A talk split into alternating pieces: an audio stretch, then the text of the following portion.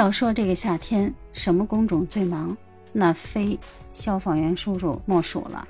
欢迎您走进地图的杨金帮，咱们来聊一聊这消防员叔叔到底有多忙。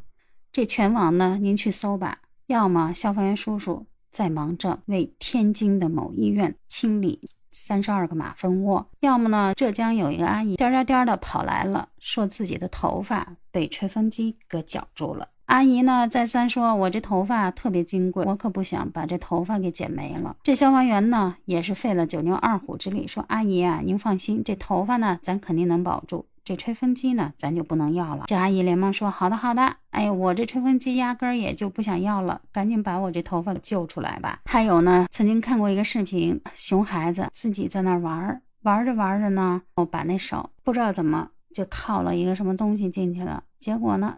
怎么都拽不出来，他只能去找消防员，然后消防员又是各种拆，最后呢才把他解救出来。还有那两天，有的市民给这消防员叔叔说了，我们家里呢跑来了一头巨蜥，这消防员呢又去把这巨蜥给逮了出去。更有一个人说，我们家里跑来了一只黄鼠狼子。消防员叔叔呢，也得去抓这黄鼠狼子。这黄鼠狼子放屁特别臭，这个消防员叔叔呢，没办法呀，硬着头皮。结果呢，一逮这个黄鼠狼子，黄鼠狼子就拿这臭蛋，然后开始熏它，把这消防员是熏的恶心，差点呕吐出来。所以说，您说这消防员叔叔这大热天的，又要管火灾，还要管。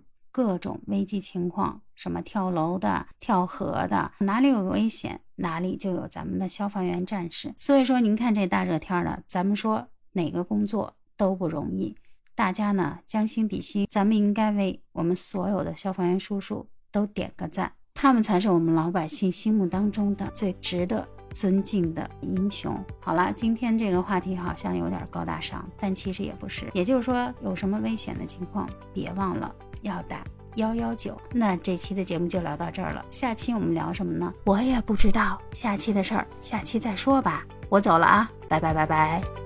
如果要喜欢地图的杨金帮，也请您第一时间点赞、留言、关注，给一个五星好评，就是对我最大的支持。